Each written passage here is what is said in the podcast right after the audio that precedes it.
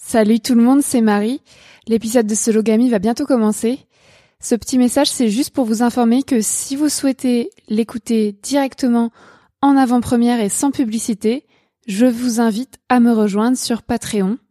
Patreon, c'est une plateforme réservée aux artistes et créatrices de contenu, par exemple de podcasts, comme moi. Pour un abonnement de 5 euros par mois, vous soutenez mon travail et accédez à de nombreuses contreparties. Mon podcast Sologamy me demande plusieurs heures de travail par semaine. Ça fait déjà quatre ans que je travaille bénévolement pour produire tous les épisodes que vous écoutez gratuitement. Alors aujourd'hui, j'ai besoin de votre soutien financier pour continuer le podcast. Mon travail mérite une rémunération. Si vous en avez les moyens, rejoignez ma communauté Patreon à l'adresse suivante patreon.com slash mariealbertfr. J'ai mis le lien dans la description du podcast. Grâce à votre abonnement, vous pourrez donc écouter les prochains épisodes de Sologamy avant tout le monde et sans publicité, et suivre les coulisses de mon travail au quotidien. Merci et à bientôt sur Patreon. Ever catch yourself eating the same flavorless dinner three days in a row? Dreaming of something better? Well, HelloFresh is your guilt-free dream come true, baby. It's me, Kiki Palmer. Let's wake up those taste buds with hot, juicy pecan crusted chicken or garlic butter shrimp scampi. Mm. Hello Fresh. Stop dreaming of all the delicious possibilities and dig in at HelloFresh.com. Let's get this dinner party started.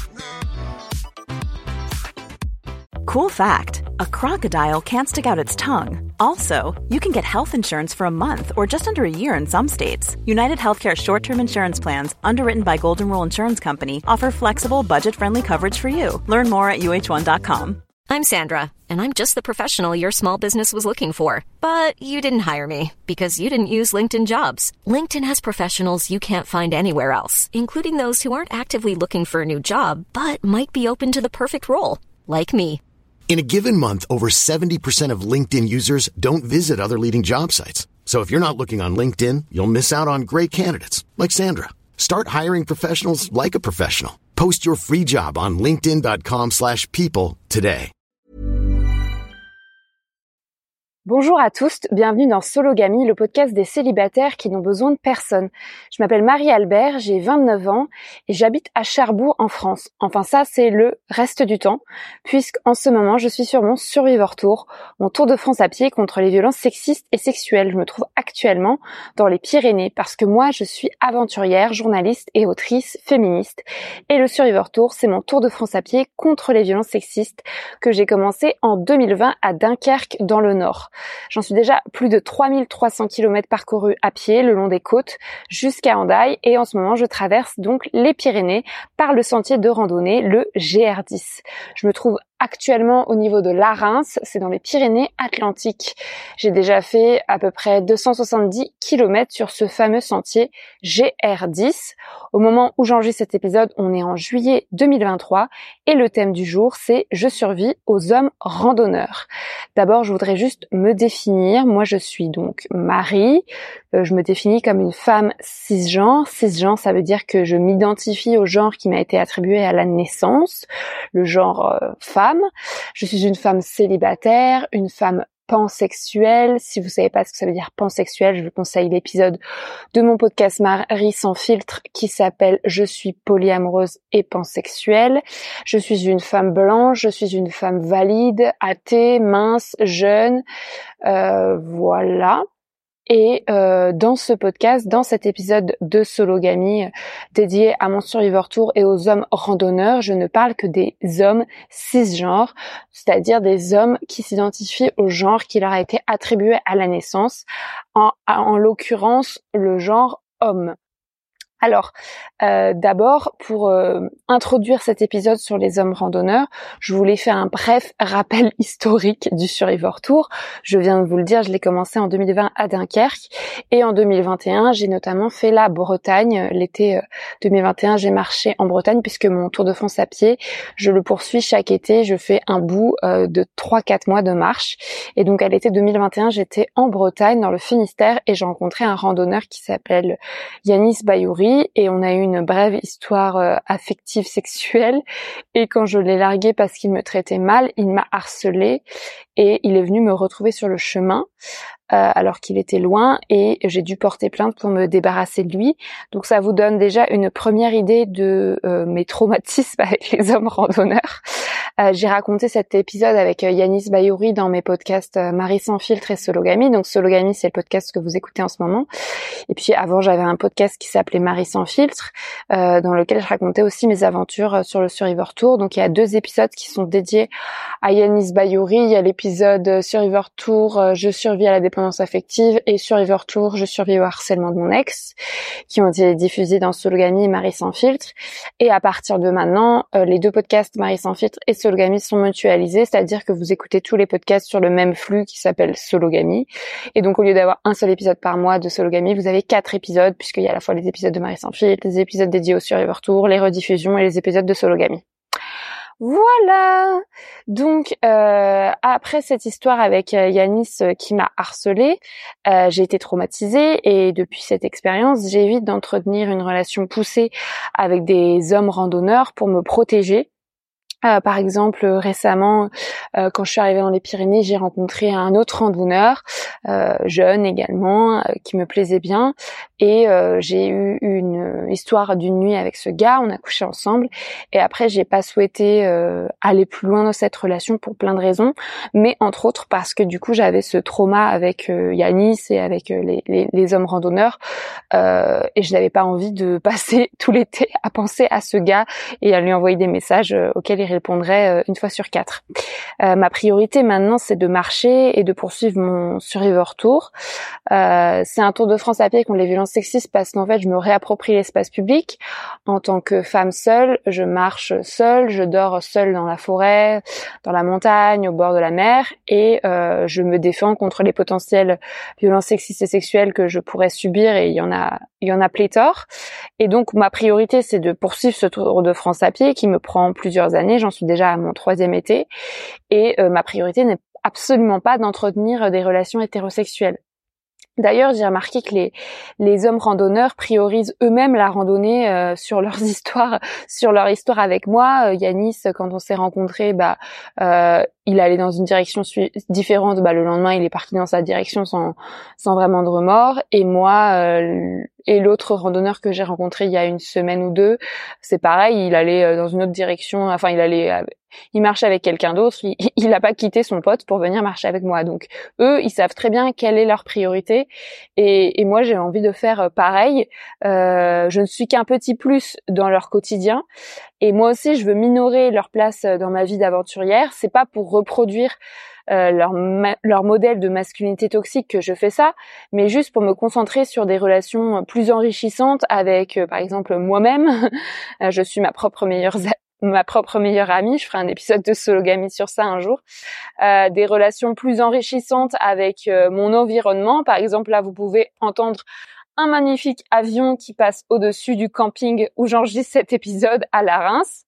Euh, mon environnement, ça peut être aussi euh, la faune, la flore. Euh, bah, là, je suis dans les Pyrénées, donc c'est la montagne. Et puis, euh, j'ai, j'ai aussi envie de me concentrer sur des relations plus enrichissantes avec des personnes sexisées. Quand je dis des personnes sexisées, c'est d'après la définition qu'en donne Juliette Drouard dans son livre Sortir de l'hétérosexualité. Les personnes sexisées, c'est des personnes qui subissent du sexisme à différents endroits. Donc, des personnes, ça peut être des mecs gays, ça peut être des personnes trans, ça peut être des femmes voilà. Euh, mais d'abord avec moi-même, puisque j'ai décidé de me faire passer en premier depuis que je suis célibataire et sologame, vous le savez. Je suis devenue célibataire en 2018 et euh, c'est ce que je raconte dans chaque épisode de mon podcast Sologamie. Donc dans cet épisode euh, tiré du Survivor Tour, puisque je suis dessus, vous l'avez compris, en train de marcher, même si aujourd'hui c'est ma journée de repos au camping. Euh, en fait, euh, là, je suis sous ma tente en train d'enregistrer l'épisode. J'espère que ça sera euh, supportable à écouter. J'ai un micro cravate, mais je sais pas si la qualité du son est à la hauteur. Mais j'essaierai de m'améliorer sur les épisodes suivants. Sinon, les, je trouve les, les, hommes, les hommes randonneurs insupportables, et c'est pas qu'à cause de, des expériences amoureuses que j'ai pu avoir avec eux. Euh, c'est à cause de plein plein d'autres choses que je vais détailler dans, dans cet épisode. Euh, le problème, en fait, sur en randonnée, c'est que les mecs cis, donc les mecs cisgenres, sont majoritaires, euh, surtout à la montagne. Euh, la montagne, en fait, ici, c'est un espace, je trouve, occupé par des personnes blanches, valides et privilégiées. Et euh, donc, le problème aussi, c'est que moi, je suis très sociable. J'ai un naturel introverti, c'est-à-dire que j'ai besoin d'être seule, mais j'ai aussi un caractère sociable, donc je vais parler à tout le monde, y compris au Maxis. Et euh, en même temps, il me terrorise pour plein de raisons que je vais maintenant énumérer. Alors, petit 1, les Maxis euh, prennent toute la place et parlent fort. Bon, ça c'est pas que en randonnée mais en randonnée c'est manifeste puisqu'on peut les entendre à des kilomètres, alors que les meufs, les personnes sexisées sont peu visibles et discrètes. Euh, récemment j'ai rencontré une randonneuse, euh, il y en a plein, enfin à peu près toutes les randonneuses que je rencontre sont discrètes. Il y en avait une qui était vraiment très discrète, genre littéralement on savait pas où elle était parce que en fait sur le sentier, euh, le GR10, on, on rencontre beaucoup de personnes et on, on, nous des liens avec les gens et on les revoit d'étape en étape. Et cette personne-là, cette meuf-là, vraiment, genre, c'est, elle est grande et tout, mais vraiment, on ne l'entend pas, on ne la voit pas. Elle parle tout bas, elle prend le moins de place possible. Moi, euh, je parle fort, contrairement à la plupart des meufs, mais euh, les mecs cis euh, me remettent à ma place quand je parle fort et ils usent pour ça de violences sexistes et sexuelles, voilà, de de, de, de violences verbales, etc. pour euh, pour me faire taire et euh, si je me défends face à leur à leur violence, et eh ben en fait ils m'accusent d'agressivité alors que leur propre violence, elle, est acceptée et valorisée. Enfin voilà, je ne vous apprends rien. Donc voilà, les mecs en randonnée prennent toute la place. Petit 2, euh, les mecs en randonnée me prennent de haut, me mansplain. Donc mansplain, ça veut dire euh, qu'ils m'expliquent la vie avec un ton condescendant, des choses que je sais déjà. Euh, ils m'expliquent y compris le féminisme, hein, puisque c'est bien connu, les mecs cis euh, ont lu euh, tous les livres féministes. Et par exemple, au début des Pyrénées, j'ai rencontré un gars il avait, euh, c'est rare, hein, les gars qui sont vraiment bien organisés, mais lui en tout cas il était organisé, donc il avait fait toutes les étapes à l'avance, il avait tout pesé son équipement, il avait tout prévu euh, au millimètre près, euh, quel jour il allait bivouaquer à tel quel endroit, quel nombre de quel quel dénivelé il allait faire tel jour, etc. Et bah, pour le coup, il fait ce qu'il veut, mais en fait, le problème, c'est qu'après, il commençait à me dire, à me donner des conseils alors que je n'avais rien demandé. Et ça, mais c'est tout le temps les gars qui viennent me donner des conseils, pas seulement en, physique, mais aussi sur les réseaux sociaux. Et si vous suivez mes stories sur Instagram, mon compte Marie-Albert FR, bah en fait moi je suis tout le temps en train de dire aux gens arrêtez de me donner des conseils. Si j'ai besoin de conseils, ne vous inquiétez pas, je saurai demander. Voilà. Ensuite, les gars, euh, petit 3 euh, me ridiculisent et m'humilient et se moquent de moi. Euh, récemment aussi, j'ai rencontré un, couple de gars, je les appelle un couple, hein, même s'ils se disent pas homosexuels, mais voilà, c'est des, des mecs, j'en parlerai après, qui, qui s'aiment très fort, donc des meilleurs amis, qui, qui, avec qui j'ai passé pas mal de temps. D'ailleurs, j'ai couché avec l'un des deux, mais c'est le fameux gars. Mais je veux dire, il Qu'est-ce que je voulais raconter? Ah oui, faut que je vous raconte l'histoire avec le fameux gars. En fait, je vous ai même pas raconté. Bref, ces deux gars sont meilleurs potes. Et euh, un jour, je les rencontre. Après, je les revois plusieurs jours après. Et en fait, euh, j'ai commencé le 1er juillet 2023 à Hendaye. Et là, au moment où j'enregistre l'épisode, on est le 20 juillet, donc ça fait 20 jours que je marche. Et donc, ce couple de gars, je les vois euh, régulièrement. Et en fait, à chaque fois, une fois, j'ai marché avec eux pendant 5 heures et ils arrêtaient pas de se foutre de ma gueule, de me mansplainer le féminisme, de m'humilier, de, de, de rire de moi en fait et euh, d'avoir de, tenir des propos euh, misogynes, euh, racistes, homophobes. Par exemple, ils disaient on n'est pas pédé et quand je leur explique que pédé c'est une insulte homophobe ils me disaient bah non euh, voilà et, euh, et en fait quand j'ai quand je les ai quittés parce que ce jour-là euh, voilà ils sont, ils sont, allés marcher plus loin et moi je me suis arrêtée à un endroit bah en fait j'ai fait une story avec un air de désespoir où j'étais en mode mais pourquoi je viens de passer 5, 5 heures avec ces gars qui sont insupportables? il y en avait un qui était plus insupportable que l'autre. J'ai couché avec le gars le moins insupportable mais le problème, donc c'est que plus tard, trois jours plus tard, j'arrêtais pas de penser à ce gars parce qu'en fait je le trouvais mignon. Et euh, quand je les ai revus, bah j'ai couché avec ce gars.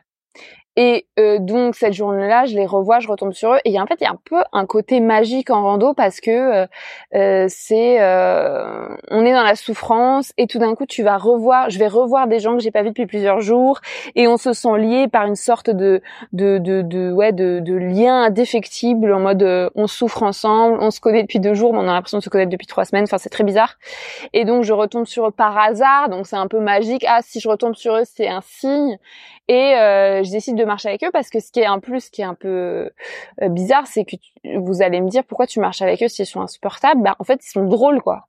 Il y a un peu un truc où ils se foutent de moi, mais ils se foutent aussi euh, euh des autres. Enfin je sais pas, il y a un truc où on se marre quoi. Et donc je décide de remarcher avec eux, puisque n'oubliez pas qu'il y en a un des deux qui me qui me tape dans l'œil. Et euh, et on va se baigner à la rivière. C'est la première fois que je me baigne dans une rivière dans les Pyrénées. Et après on arrive euh, en haut de la montagne et genre ils veulent absolument boire des bières parce que voilà il y a aussi le rapport qu'entretient qu'entretiennent les mecs 6 euh, en randonnée avec l'alcool, où il faut qu'ils se payent des bières tous les soirs, sinon leur vie est gâchée. Je rappelle quand même qu'on est en train de faire un exploit sportif, un exploit sportif, et boire de l'alcool, c'est pas forcément une idée hyper brillante. Mais bon, eux, il faut qu'ils aient euh, leurs trois pintes d'alcool euh, de bière tous les soirs. J'exagère à peine. Et donc moi je me fais engrémer, on arrive en haut de la montée et moi j'ai même pas de budget en fait en, soi pour payer des bières. Mon seul budget c'est pour payer les campings ou la bouffe. Mais euh, je me dis bon là on a bien souffert, on a fait 24 km, peut-être que ce serait pas mal euh, de boire une bière avec eux. Et en fait à partir du moment où on arrive dans le bar, euh, bah c'est terminé quoi. Il y a plus personne. Moi, toutes les lumières sont éteintes dans ma tête. Je suis juste en mode je vais pécho. Et des, fois, vous me demandez, euh, ma communauté, vous me demandez comment je fais pour pécho, avec quelle facilité, mais c'est vraiment juste euh, une question d'habitude, euh, c'est-à-dire que je sais très bien pécho des mecs et je ne sais absolument pas pécho des meufs.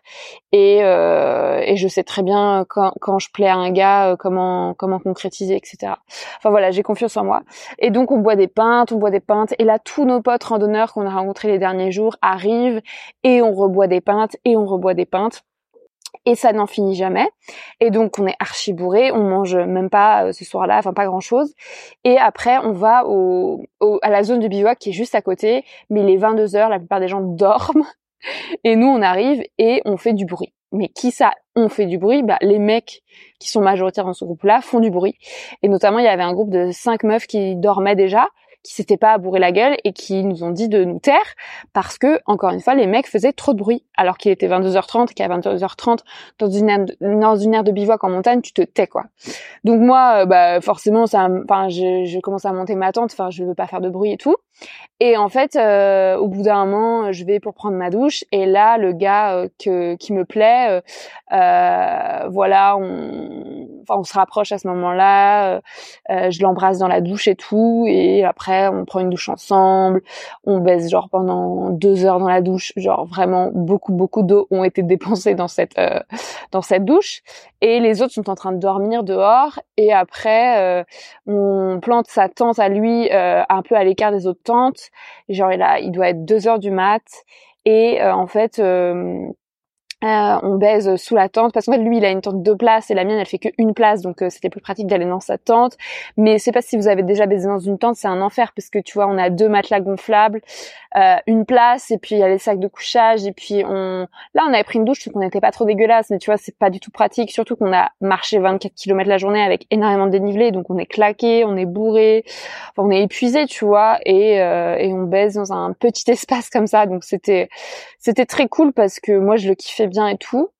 Euh, bon après sexuellement c'était pas la folie, euh, fallait encore lui expliquer euh, où était le clitoris, mais euh, j'ai quand même réussi à jouir. Après lui je l'ai sucé, je l'ai branlé donc il a joui.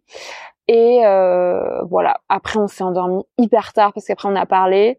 Et franchement, j'étais trop trop bien avec lui. Mais de temps en temps, il me redisait un truc sur mon féminisme, il me remansplainait, enfin tu vois quoi. Donc c'était un peu chiant. Et puis après, on s'est endormi, on a dormi genre pendant deux heures. Et le lendemain, moi j'étais en jour de pause parce que moi ce que je fais sur le Survivor Tour, c'est que je fais euh, trois jours de marche, un jour de pause au camping. Et lui, le lendemain, il repartait donc, avec son meilleur pote, même si je sais même pas s'ils sont meilleurs potes, mais bon, moi, bref, je les voyais comme des meilleurs potes.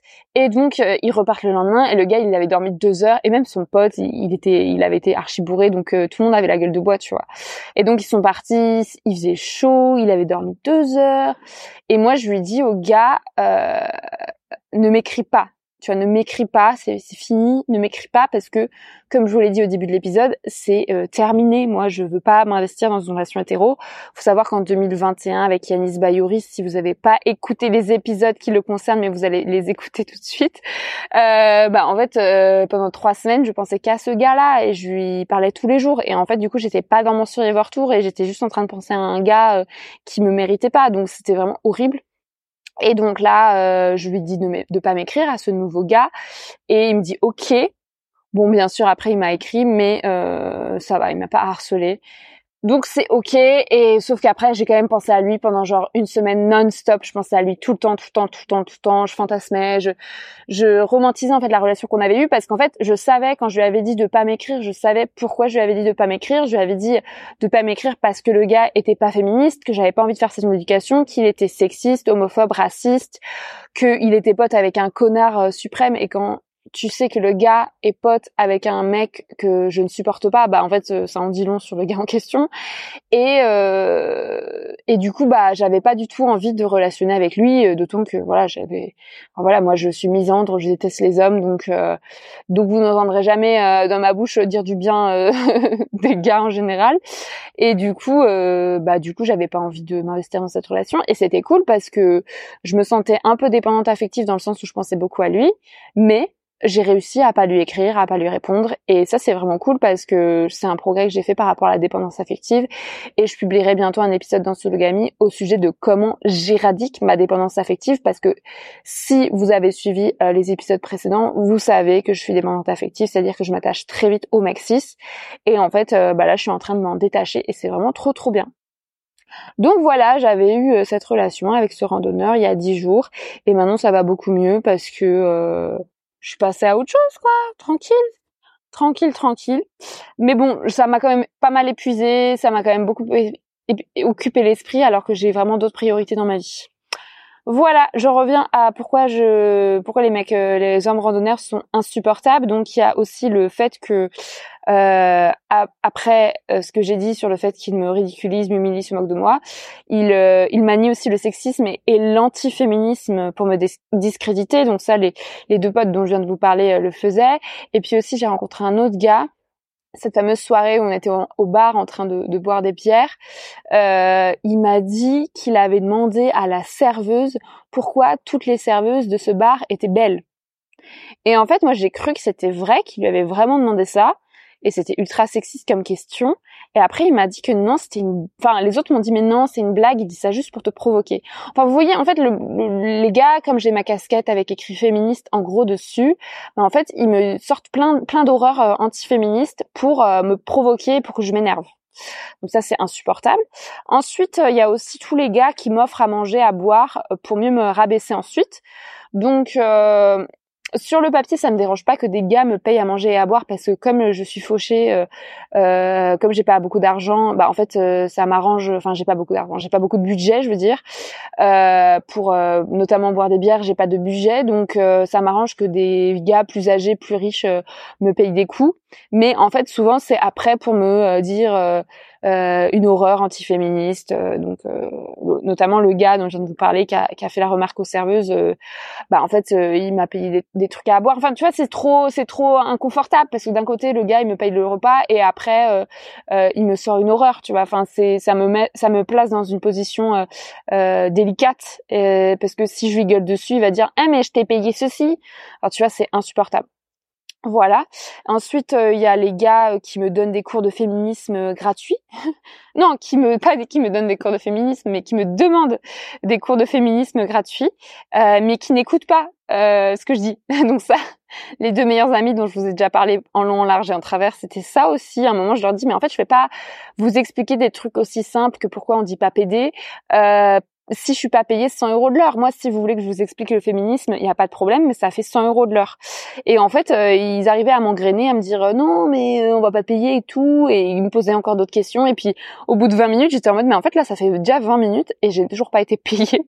Donc j'ai arrêté de, de, parler de féminisme, mais c'était vraiment c'était vraiment trop trop trop trop trop chiant. Et les deux les deux meilleurs potes encore eux dont je vais parler dans tout l'épisode en fait ils, ils me ils m'ont aussi dit qu'ils étaient ni de droite euh, ni de gauche. Et ça c'est vraiment un luxe des des mecs cis euh, blancs hétéro bourgeois. C'est qu'en fait ils ont le ils ont le luxe de se dire apolitique tout simplement parce que leurs vies ne sont pas menacées en permanence au quotidien euh, par les oppressions, par les violences, par le par la société, puisqu'en fait ils ont tout un tas de privilèges qui les placent au sommet de de, de, l'échelle sociale. Donc en fait eux ils se sentent pas menacés par euh, par l'avenir, puisqu'en fait euh, il y a aucun danger qui les menace, enfin beaucoup moins. Et donc ils peuvent se dire à politique, ils peuvent se dire ah mais non mais moi je suis ni de droite ni de gauche, enfin c'est très facile. Voilà c'est insupportable aussi. Uh...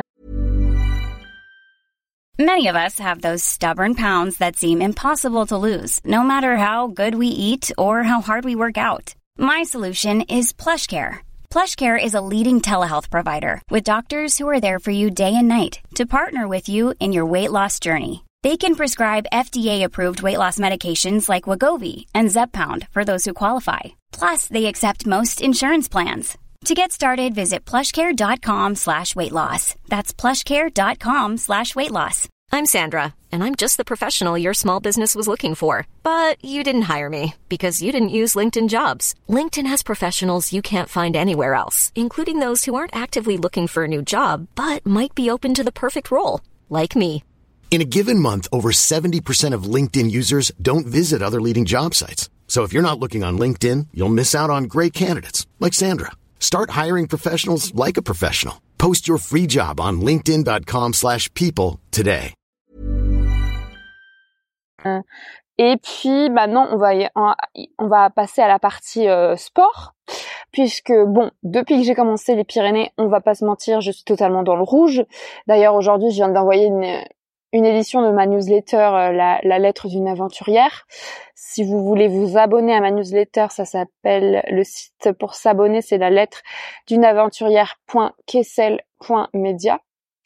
Et en fait, j'ai envoyé une édition aujourd'hui pour me plaindre et pour dire à quel point c'est difficile, les Pyrénées, je, je souffre, le dénivelé est, terrible, euh, je, voilà, je, je, galère, la météo, le, terrain, la pluie, les orages, le manque de, de ravitaillement, de, de, nourriture, enfin c'est, super dur quoi. Et, euh, et ce que je voulais dire par rapport aux mecs randonneurs, c'est que eux, ils sont absolument dans un dans un idéal de performance et ils sont pas là pour profiter de l'environnement, des rencontres, du temps, de la montagne pour regarder euh, les paysages, ils sont pas du tout là-dedans, ils sont euh, purement dans un objectif avec un objectif sportif et le culte de la performance est omniprésent chez les hommes randonneurs.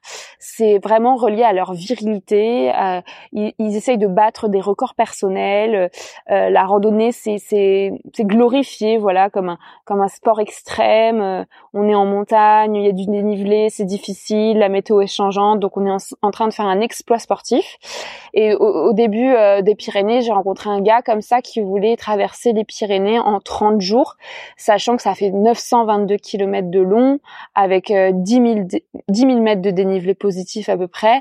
Donc c'est environ, euh, je sais pas, 45 étapes ou 50 jours en général. Les gens mettent en, général 50 jours ou deux mois, quoi, on va dire deux mois. Et lui, il voulait le faire en 30 jours. Et c'est pas c'est pas un record, tu vois. Il va pas battre un record s'il le fait en 30 jours parce qu'il y a d'autres mecs qui l'ont fait avant. Mais euh, c'était son truc. Je veux le faire en 30 jours. Alors peut-être aussi qu'il a pas le temps par rapport au boulot qu'il doit reprendre le mois prochain. Mais c'est vraiment, si tu veux faire les Pyrénées en 30 jours, tu veux juste souffrir. Tu vois, genre ça veut dire que tu fais deux étapes en une tous les jours, que tu fais aucun jour de pause. Et euh, c'était pas, c'était un gars qui était entraîné, mais voilà, il mettait pas de crème solaire. Euh. il était pas non plus, euh, enfin, je, je donnais pas cher de sa peau, quoi. Mais bon, je pense qu'il va, il va le faire. Hein. Euh, la volonté, tout ça avec la volonté, les mecs ici font des trucs incroyables. Le problème, c'est qu'ensuite, il se blesse souvent et il continue de marcher en étant blessé. Bon, ça, c'est ça pourrait faire l'objet de tout un livre. Hein. Euh, les mecs cis, voilà, ne font jamais de pause. Et euh, moi, je fais des pauses tous les trois jours. Et les mecs cis se moquent de moi parce que je fais des pauses. Euh, le même gars là qui voulait traverser les Pyrénées en 30 jours, il se foutait de ma gueule parce que je parce que je faisais des pauses tous les trois jours. Il est, enfin voilà, il y en avait plein comme ça qui me disaient bah dis donc à ce rythme-là, euh, t'es pas prêt d'arriver à, à Bagnols-sur-Mer. Bagnols-sur-Mer, c'est là où il y a l'arrivée du GR10 au bord de la Méditerranée. Et puis il y en avait un autre qui m'avait dit, parce que au début je me plaignais beaucoup, au début des Pyrénées, j'étais dans la souffrance, et il y en avait un autre qui m'avait dit euh, ah bah si tu te plains déjà, euh, qu'est-ce que ça va être ensuite? Et le gars, lui, il avait fait toute la côte atlantique à vélo. Il venait me faire du vélo pendant des mois et je lui dis mais t'as pas eu une seule galère, euh, des moments difficiles pendant ces mois de vélo? Il m'a dit non, j'ai pas eu une seule galère. Tout a été parfait. Enfin tu vois, c'est il faut jamais que les mecs se plaignent. Ils se plaignent jamais. Et je suis même pas sûre que le gars me mentait, tu vois. Je me dis peut-être que vraiment ils se construisent un mythe dans leur tête où tout va bien, où euh, on n'a pas le droit de se plaindre, où de toute façon les problèmes on les met sous le tapis, les émotions on ne les ressent pas, donc il n'y a pas de problème en fait. Et la souffrance ça fait ça fait partie, voilà, la souffrance physique c'est normal, je suis un homme, c'est comme ça. Et euh, au début de, des Pyrénées, mais j'ai rencontré vraiment beaucoup de gens, vous allez me dire, hein. j'ai rencontré encore un autre gars et lui, avant même de partir faire les Pyrénées, il avait mal à l'épaule, il a été blessé à l'épaule. Il s'était luxé l'épaule ou je ne sais quoi. Et plutôt que de ne pas partir faire les Pyrénées, il est parti avec un énorme sac à dos. Alors que concrètement, euh, toute la journée, tu dois porter un sac à dos de 15 kilos. Donc si t'as mal à l'épaule, enfin ça devient un enfer quoi. Et, euh, et ce gars, je crois, il avait aussi des mauvaises chaussures, genre des chaussures de running, alors qu'on est en haute montagne et que il y a de la boue partout, donc tu peux te faire une cheville en deux secondes et il faut des chaussures qui accrochent, quoi. Et voilà. Donc euh, les gars se blessent et continuent de marcher. Enfin, c'est un truc de fou. Euh, et puis après, il y a tous les gars qui sont avec des femmes. Donc ça, c'est un énorme problème. C'est-à-dire que moi, si tu veux, si le gars, il est tout seul, il fait de la merde tout seul s'il veut, bah euh, franchement je suis pas sa mère et même si j'étais sa mère je m'en bats les couilles tu vois qu'il a crevé dans les dans les Pyrénées j'ai envie de dire tant mieux. Mais le problème c'est tous les gars qui sont avec des meufs. Donc les couples si c'était blanc ici c'est la euh, norme. Et le problème c'est qu'il y a aussi d'énormes problèmes parce que si tu veux moi en étant seule je me sens hyper fière de ce que je fais de traverser les Pyrénées à pied, par exemple, de faire le Tour de France à pied toute seule. Je me sens hyper fière. Et même une journée, par exemple, hier, j'ai fait 6 km à pied. 6 km à pied pour un mec 6 lambda, c'est de la merde. Je suis qu'une merde. Euh, au camping, hier soir, j'ai rencontré une néerlandaise qui s'appelle Lika. Et elle me disait que elle, elle faisait encore plus de, enfin, elle faisait des petites étapes comme moi, elle faisait plein de pauses, elle y allait tranquille, et qu'il y avait un randonneur qui lui avait dit qu'elle était la la randonneuse la plus euh, lazy la plus euh, feignante euh, qu'il avait jamais rencontrée. Qu'elle était la plus, la randonneuse la plus feignante au monde. Et tu vois, pour moi, c'est un, un oxymore. C'est-à-dire quand tu dis randonneuse Pyrénées feignante, ça ne va pas ensemble. C'est-à-dire que c'est nos vacances. Enfin, tu vois, elle, Lika, c'était ses vacances. Moi, c'est mon métier d'être aventurière, mais Lika, c'était ses vacances. Bah, elle est pas là en train d'être feignante. Elle est en train de traverser les Pyrénées à pied. Donc, s'il vous plaît, est-ce que vous pouvez laisser les gens faire le nombre de kilomètres qu'ils veulent dans une journée? Et si vous, votre but, c'est le soir de pas pouvoir marcher tellement vous avez souffert, c'est votre problème. Mais faites pas chier les autres femmes. Donc, Lika, elle, elle s'en foutait parce que le gars, il lui avait dit ça, mais elle marchait pas avec lui. Mais tous les couples, en fait, où la meuf et le mec marchent ensemble, c'est une catastrophe. Alors maintenant, je vais vous citer l'exemple d'une dame que je ne connais pas, mais qui a été héliportée, c'est-à-dire qui s'est cassé la cheville, euh, qui s'est cassé le tibia, qui a dû être héliportée à l'hôpital de Bayonne il y a quelques semaines, parce que le jour même où j'ai fait une descente, je ne sais pas si vous connaissez le GR10, je ne pense pas, mais au début du GR10, après Hendaye, il y a une descente très périlleuse qui s'appelle une, je ne sais pas comment elle s'appelle, mais elle va vers la ville de Bidaray, au Pays Basque. Et en fait, c'est une descente vraiment très escarpée avec des, des fois il y a des mains courantes, donc c'est-à-dire des sortes de, de, de chaînes euh, le long de la roche pour s'accrocher tellement c'est dangereux. Euh, c'est, ça tombe à pic, donc c'est-à-dire que si tu places mal ton pied, tu tombes dans le vide littéralement. Euh, voilà, c'est très très étroit et ça descend euh, de façon très abrupte et tu sais pas où mettre les bâtons, enfin c'est un enfer. Donc moi cette descente je l'ai faite parce que de toute façon, je, je crois que quelqu'un m'avait dit qu'il y avait une descente un peu technique mais je n'avais même pas tu sais moi je suis pas très bien préparée donc je n'ai pas préparé les étapes donc je ne sais même pas ce qui m'attend demain. Euh, mais euh, j'ai fait la descente parce que ma foi euh, j'étais concentrée, euh, j'ai déjà fait des trucs périlleux, enfin ça j'ai pas le vertige. Enfin, c'était c'était très difficile, mais ma foi, ça a duré une heure, une heure et demie, puis après c'était fini, j'ai j'ai réussi. Eh bien, figurez-vous que le même jour, genre une demi-heure après moi, euh, je l'ai su après par la presse et par par le bouche à oreille, euh, il y a un couple qui est arrivé de, de, personnes âgées de plus de 70 ans, je crois, qui était pareil que moi en, en randonnée sur le GR10, qui voulait faire tout le GR10 en entier. Ça, c'est ce que j'ai entendu. Après, c'est peut-être déformé hein, par le bouche à oreille, mais c'est ce que j'ai entendu. Et en gros, euh, bah, ils avaient un, des gros sacs à dos et la dame de 70 ans ne voulait pas faire cette descente euh, escarpée vers Bidaraï. Elle avait peur et elle savait que c'était difficile et elle savait qu'il y avait une variante. Donc elle a demandé à son mari de faire la variante et son mari a refusé de faire la variante et a insisté pour qu'elle fasse la descente abrupte. Non, vous ne rêvez pas. Après moi, c'est ce que j'ai entendu. Je ne sais pas si c'est vrai, mais c'est ce qu'on m'a dit.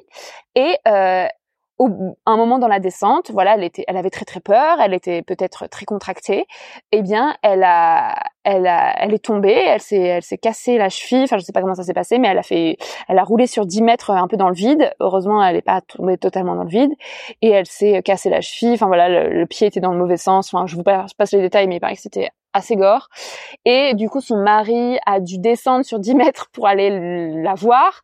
Et puis après, il a dû euh, bah, appeler les secours et lui-même euh, finir la descente pour aller chercher euh, de l'aide. Enfin bref, après les secours sont venus la chercher en hélicoptère. Enfin, tu vois, l'enfer. Et elle, elle a dû partir à l'hôpital de, Bayonne et euh, je sais pas combien de temps elle a, dû être opérée. Et puis euh, je sais pas combien de temps elle va mettre pour s'en mettre, sachant qu'à quand t'as plus de 70 ans, euh, tu te casses la cheville. Euh, enfin, c'était quand même une blessure assez importante. Je sais pas combien de temps elle va mettre pour marcher, pour remarcher. Enfin, c'est très grave ce qui se passe. C'est-à-dire que t'as plein de gars qui forcent la main de leur compagne pour faire telle ou telle chose. Et les meufs, bah moi-même, si j'étais avec un gars, des fois je me dirais peut-être ah bah même quand je marche avec avec des gars de façon euh, juste sur une journée, tu vois, ou sur euh, une étape, ou sur quelques heures, bah des fois je peux me laisser engrainer, de me dire bah oui ils vont un peu plus vite, je vais peut-être accélérer pour eux, euh, je vais mettre à leur vitesse, je vais prendre un peu plus de risques pour me la péter, etc. pour pour qu'ils me valident, toujours pareil.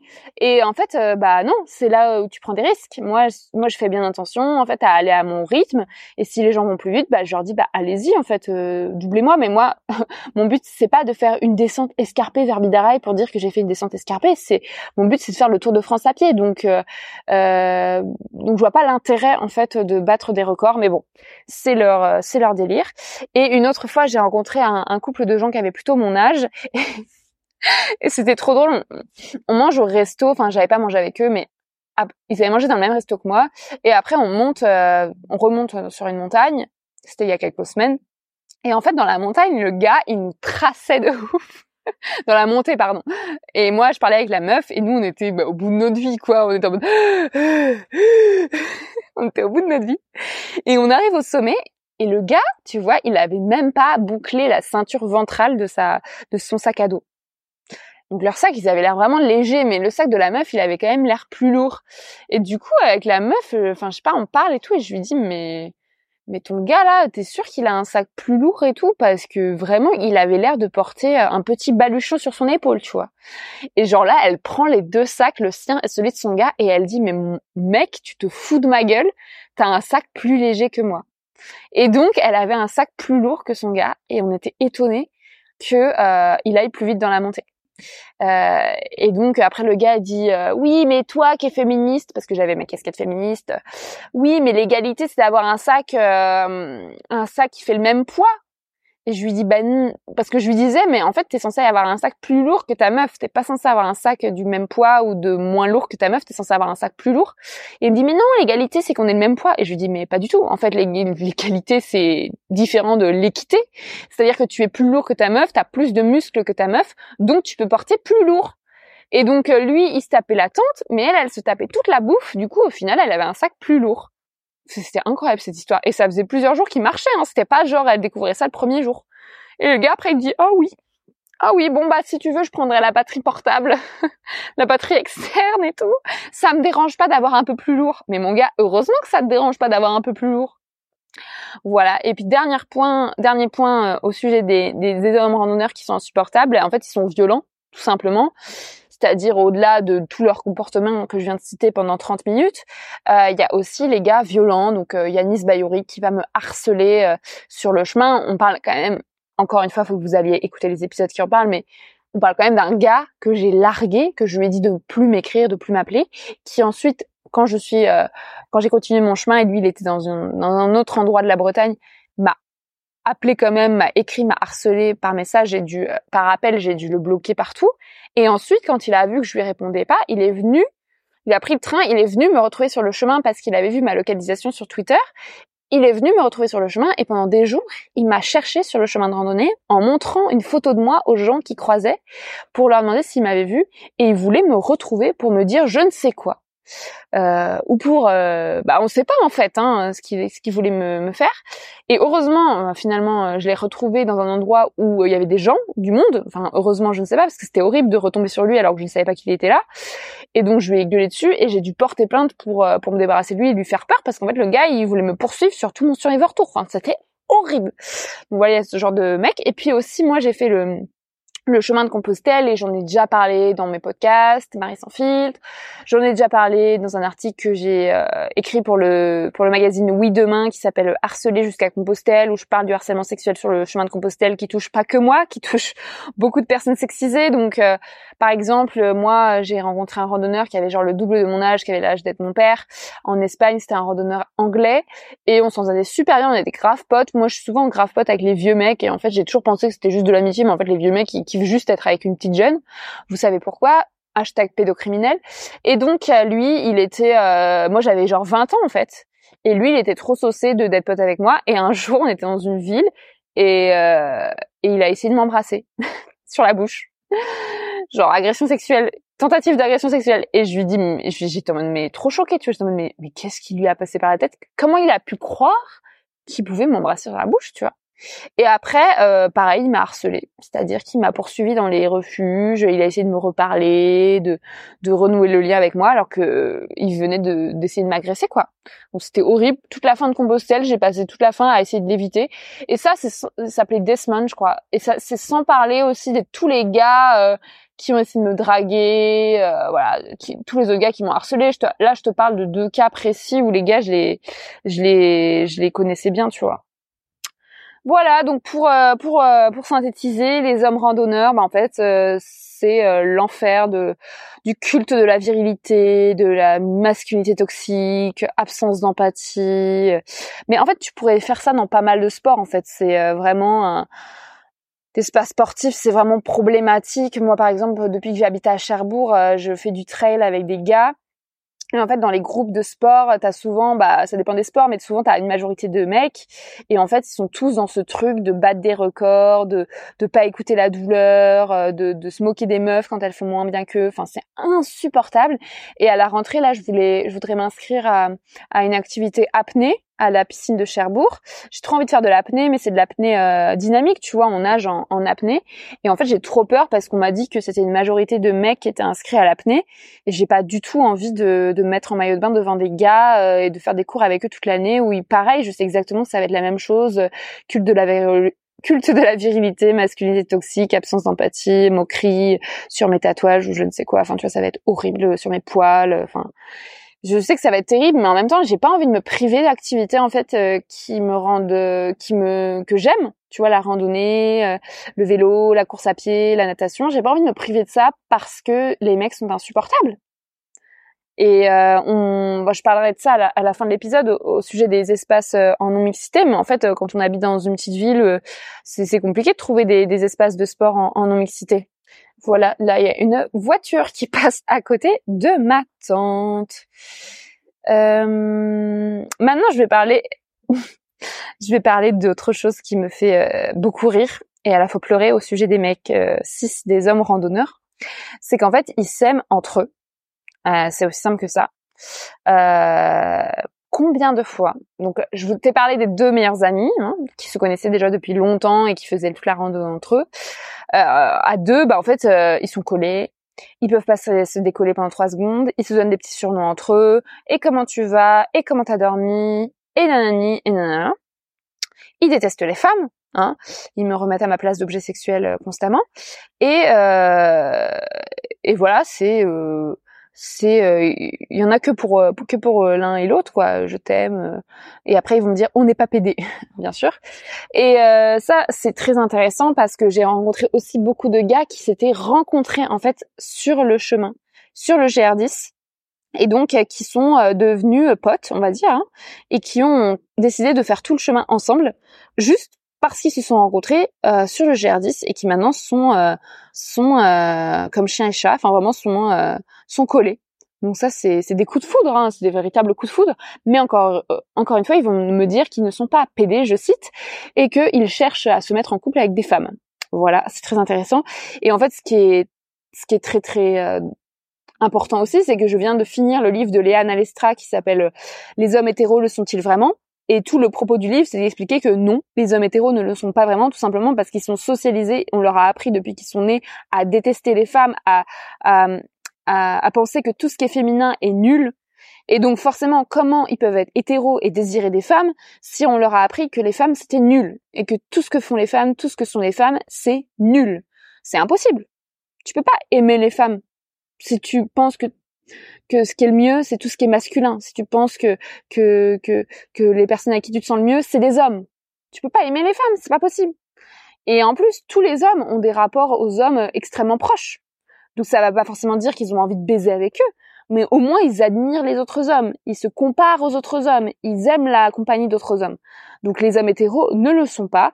Et en randonnée, c'est vraiment magnifique d'observer en fait cette bromance, comme on dit, euh, ces, relations entre hommes où tu te dis mais souvent même ils dorment dans la même tente, hein, et tu te dis mais mais mec, euh, enculez-vous, enculez-vous, allez-y, ça fera du bien à tout le monde, vraiment. Euh, voilà, voilà, voilà, voilà.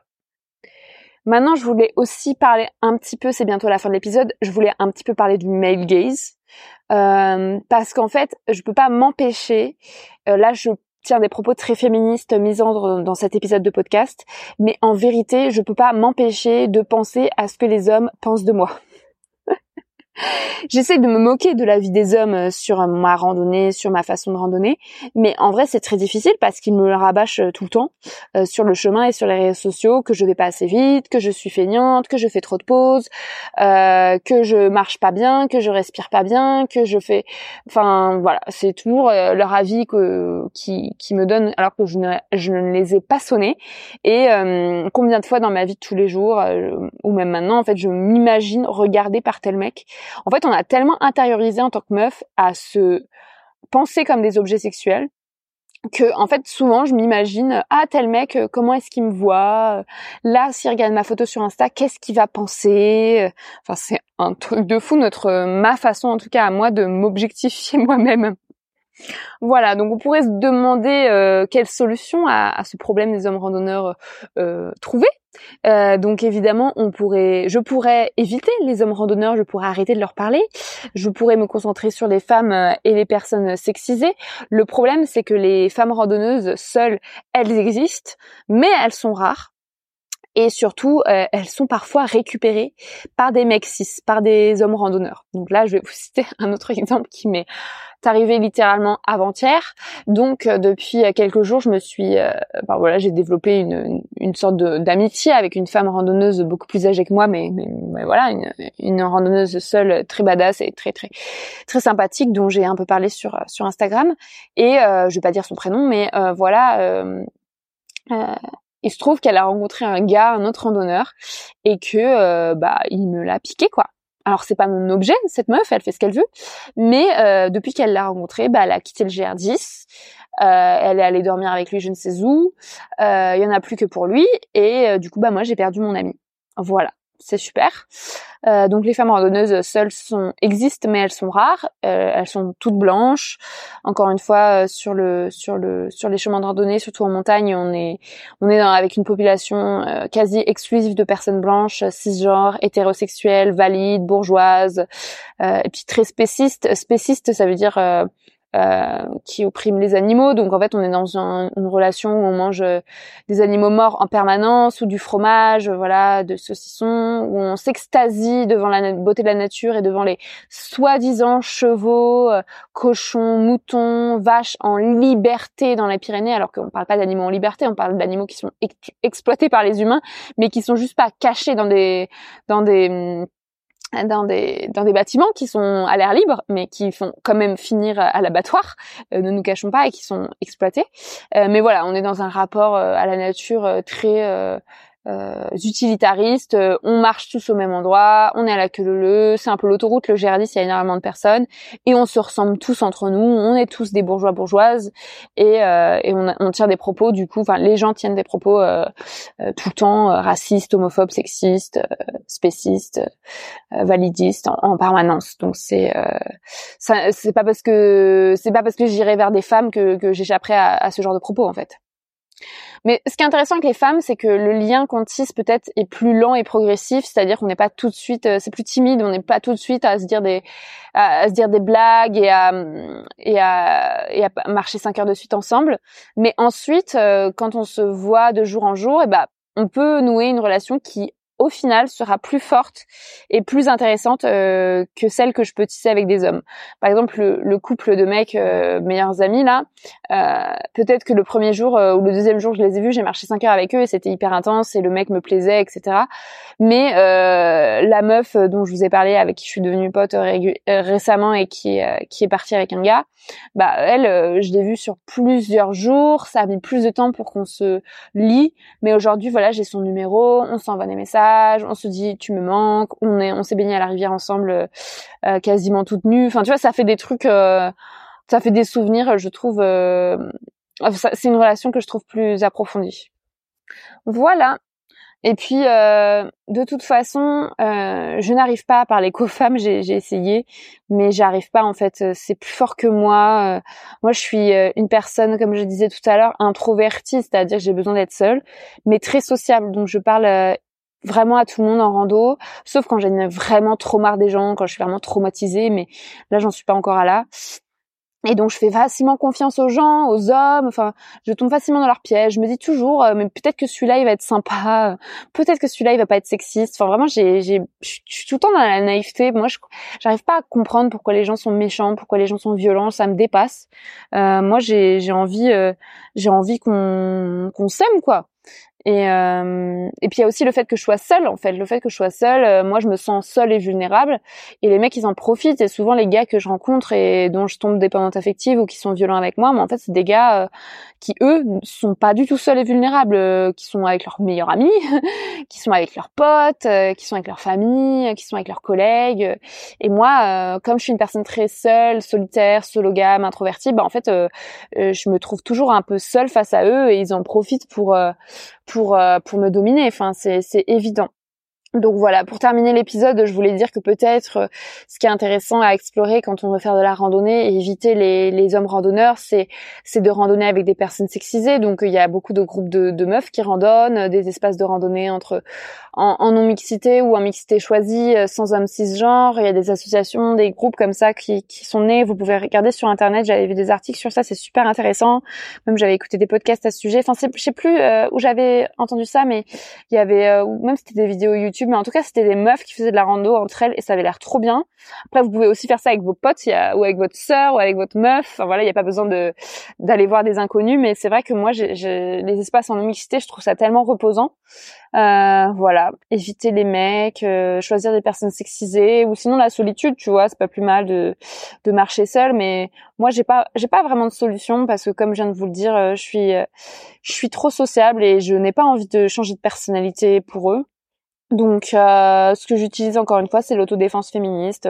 Quand les gars me saoulent trop, je, je me barre, je les rembarre, euh, je fais un podcast, je fais un post sur Instagram. Enfin, tu vois, genre, je les dégomme euh, il me terrorise et en même temps je sais me défendre euh, grâce au, au, stage d'autodéfense féministe que j'ai fait et dont je parle aussi souvent dans, dans mes podcasts. Donc euh, je vous conseille vraiment l'autodéfense féministe. Et puis euh, et puis malheureusement euh, de toute façon on n'est pas responsable des violences qu'on subit. Donc c'est pas à nous de changer ou de nous adopter à de nous adapter à cette société et aux hommes randonneurs, c'est à eux d'arrêter de nous agresser. Et je parle de toutes les micro-agressions dont, dont j'ai parlé dans cet épisode, c'est pas forcément des violences comme le viol hein, c'est toutes les micro-agressions en fait euh, j'ai envie que ça s'arrête et j'ai envie d'être tranquille. Et du coup euh, bah je sais pas trop euh, quand est-ce que ce sera terminé si de mon vivant je verrai une ère sans violence. Mais en tout cas moi je fais ma part et j'espère que J'espère que j'espère que ça ira un peu mieux dans les années à venir, même si j'ai aucun espoir en étant misandre, en détestant les hommes, j'ai aucun espoir d'amélioration de leur part. J'ai, j'ai pas j'ai pas, je vois pas d'avenir radieux. Je ne suis pas optimiste, mais mais moi, de toute façon, tant que je suis pas morte, tant qu'ils m'ont pas tuée, je suis là, quoi, et je continue à, à prendre le peu de positif qu'il y a à prendre dans ce monde, quoi. Voilà. Bah, merci de m'avoir écouté. Merci d'avoir écouté cet épisode. J'espère que ça a marché l'enregistrement. et que vous entendez ma voix. Et puis, euh, si vous voulez euh, suivre l'aventure du Survivor Tour, je ferai d'autres épisodes de Sologamy euh, au sujet de mes aventures de survivante. aux violences sexistes en randonnée. Et puis, vous pouvez soutenir l'aventure sur Patreon et Tipeee. Patreon.com slash Marie-Albert-FR. Ça, c'est super parce que sur Patreon, vous pouvez vous abonner euh, bah après, normalement, vous avez déjà entendu un message en début d'épisode à ce sujet, mais vous avez vraiment des contreparties qui vous attendent, notamment les épisodes en avant-première de Sologamy. Donc, euh, si vous donnez 5 euros par mois, là, je suis très contente parce que moi, en fait, ça me coûte beaucoup d'énergie, de temps et d'équipement de, produire ce podcast et de, de faire ces aventures féministes. Donc euh, voilà, ça me serait très très utile si vous avez les moyens de soutenir euh, soutenir mon travail sur Patreon. Et puis sinon voilà abonnez-vous à ma à ma newsletter la lettre d'une aventurière la lettre d'une aventurière.kessel.media et voilà.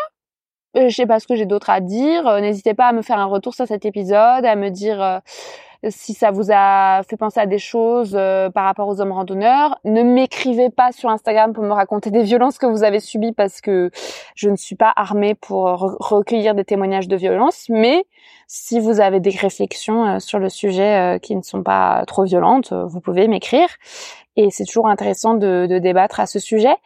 Et euh, surtout si vous-même vous avez fait de la randonnée, vous avez d'autres d'autres points de vue. Euh, moi, j'ai que mon point de vue de personne euh, blanche euh, privilégiée, donc voilà. c'est ce que j'avais à dire sur le sujet et j'espère que que cet épisode vous a plu. Et puis je vous embrasse et je vous souhaite un très bel été. À bientôt. N'oubliez pas de suivre l'aventure sur sur les réseaux sociaux Marie Albert FR. Bisous bisous. Ever catch yourself eating the same flavorless dinner three days in a row? Dreaming of something better? Well, HelloFresh is your guilt-free dream come true, baby. It's me, Kiki Palmer. Let's wake up those taste buds with hot, juicy pecan-crusted chicken or garlic butter shrimp scampi. Mm. Hello Fresh. Stop dreaming of all the delicious possibilities and dig in at HelloFresh.com. Let's get this dinner party started. Imagine the softest sheets you've ever felt. Now imagine them getting even softer over time. That's what you'll feel with Bowl and Branch's organic cotton sheets. In a recent customer survey, 96% replied that Bowl and Branch sheets get softer with every wash. Start getting your best night's sleep in these sheets that get softer and softer for years to come. Try their sheets with a 30-night guarantee. Plus, get 15% off your first order at bowlandbranch.com. Code BUTTERY. Exclusions apply. See site for details. Even when we're on a budget, we still deserve nice things. Quince is a place to scoop up stunning high-end goods for 50 to 80% less than similar brands. They have buttery soft cashmere sweaters starting at $50, luxurious Italian leather bags, and so much more. Plus, Quince only works with factories that use safe, ethical, and responsible manufacturing. Get the high-end goods you'll love without the high price tag with Quince. Go to quince.com/style for free shipping and 365-day returns.